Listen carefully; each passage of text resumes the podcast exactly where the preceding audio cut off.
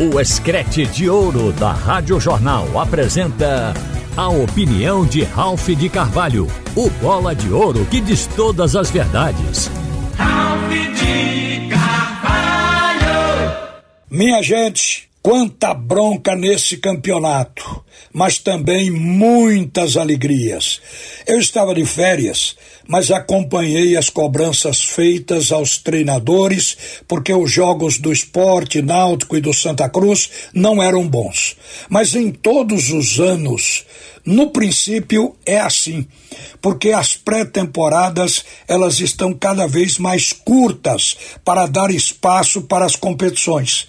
E por conta disso, o time não fica totalmente preparado para estrear. Os treinadores têm que continuar a preparação ao longo do campeonato.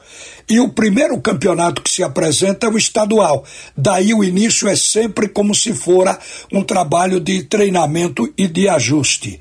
Infelizmente, foi o tempo em que os grandes de Pernambuco faziam times que duravam dois, três anos. A coisa mudou. Agora, cada ano é um time novo, porque ao final das competições devolvem os jogadores emprestados, no ano seguinte contratam novos. Isto tem deixado realmente uma dificuldade muito grande para se começar o ano com bom futebol.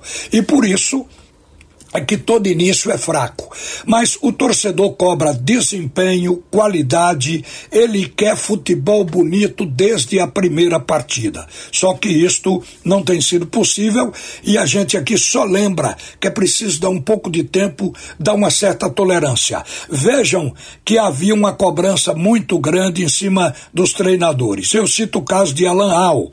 Ele até venceu o clássico diante do Santa Cruz, estava sob uma pressão muito grande, mas Ontem, o time do Náutico, passando da quinta, já estava na sexta rodada, já apresentou um futebol diferente, mais consistente. Obteve uma vitória realmente magra de 1 a 0, mas foi um time que criou, foi um time que perdeu oportunidades de gol. Isto também vai sendo resolvido com o passar dos jogos, porque depende muito do ritmo e do conhecimento de um jogador do futebol do outro, do companheiro ao lado. Então a tendência é de evoluir, é o que se espera. Agora, a gente também cita o caso do esporte. Foi a mesma coisa. Muita cobrança, vaias e críticas ao argentino Mariano Sosso. Também o jogo do esporte mudou a partir da partida com o Afogados, já na quinta rodada, apresentando um futebol melhor. Venceu por 2 a 0. O time foi aplaudido, time que antes estava sendo vaiado, e parece que começa a haver uma compreensão do torcedor do esporte com o trabalho do Mariano Sosso. É bom a gente lembrar que com o Santa Cruz também está acontecendo a mesma coisa. Só que o Santa Cruz ele tem um atenuante. Enquanto o Náutico Esporte escolheram os jogadores para formar formar o elenco, o Santa Cruz pegou o que estava disponível. Muito diferente de trazer aquele que se quer. Então o trabalho é maior e de maior paciência e pode necessitar de muitas trocas ainda. Mas de qualquer maneira, ontem o Santa Cruz fez um bom jogo com o Porto, mostrando que de qualquer forma houve evolução. Então é preciso ter conhecimento do que se passa no início dos campeonatos para não deplorar treinador nem queimar jogadores. O campeonato estadual cobra muito. Tem treinador, inclusive, que não topa treinar. Eu me lembro, inclusive, de Geninho, que treinou o esporte, treinou o náutico. Geninho, um grande treinador, um ex-goleiro, um grande treinador. O Geninho, depois que fez o pé de meia, que estava com o boi na sombra, ele já não queria mais pegar time no campeonato estadual. Ele só pegava para o campeonato nacional. Então, por quê? Porque o estadual tem essa cobrança e pouca compreensão do que pode acontecer. O treinador do esporte, ele oferece um exemplo. É um treinador que ainda está se adaptando ao futebol brasileiro. Ele faz um esforço muito grande para falar o português, eu acho que ele está estudando. A gente vê que ele tem interesse de mostrar o trabalho dele. Ele está com um elenco novo no esporte. Na verdade, o esporte dispensou muita gente. Hoje, do meio campo para frente, o esporte é um time inteiramente novo e com algumas variações na defesa também. Então, o treinador viu que foram contratados 13 jogadores, agora está na iminência de chegar ao de número 14, o 14, que é o Igor Carius, que poderá estar voltando. Então isso significa um novo time também. O trabalho começa do zero. E ele é um treinador que parece impaciente, mas não é. Ele tem pouco tempo para poder preparar um time, não só agora dentro do campeonato estadual, mas para uma Copa do Nordeste que tem um nível técnico superior e que já vai começar nesse final de semana. E depois não haverá mais tempo. Aí começam as outras competições, como Copa do Brasil e o Campeonato Nacional da Série B. Então o treinador, ele fez muitas variações. Houve crítica porque ele em cinco jogos teve uma formação para cada um deles.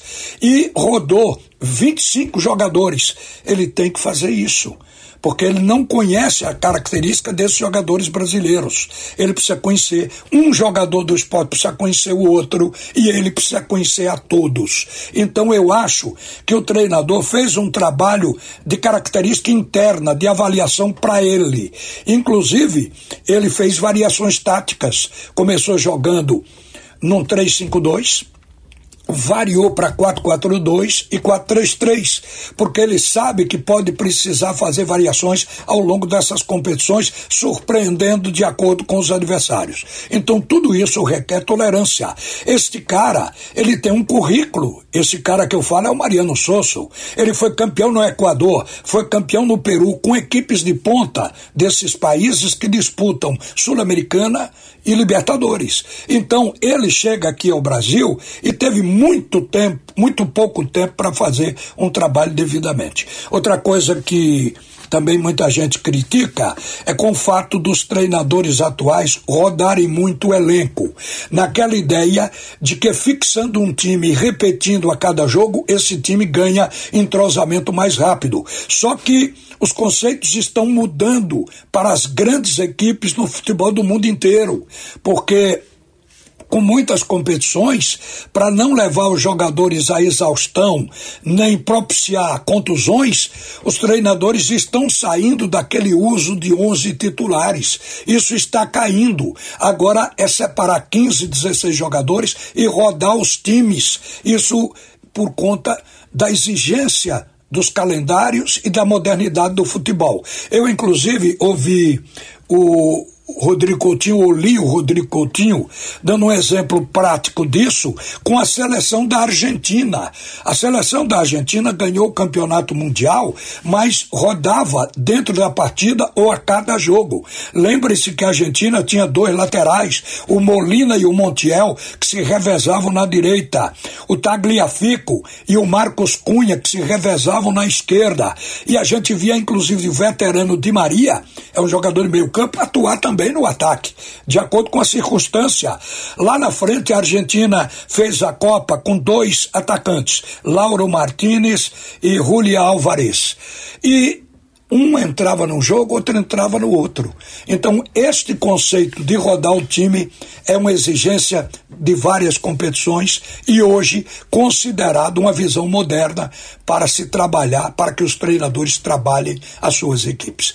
Isso que eu quero dizer nesse meu primeiro contato no ano de 2024 é que a gente tem que avaliar mas tem que dar tempo aos profissionais para não cometer nenhuma injustiça. A avaliação, ela pode vir a partir de agora. O esporte já enfrenta o Bahia, o Náutico já vai enfrentar o Botafogo da Paraíba, são adversários no outro nível técnico e aí nós vamos ver em que pé estão as equipes de Pernambuco. Mas avaliar na hora certa faz parte do conhecimento do futebol.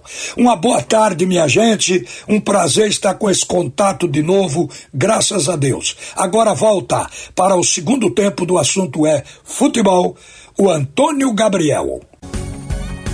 Você ouviu a opinião de Ralph de Carvalho, o bola de ouro que diz todas as verdades.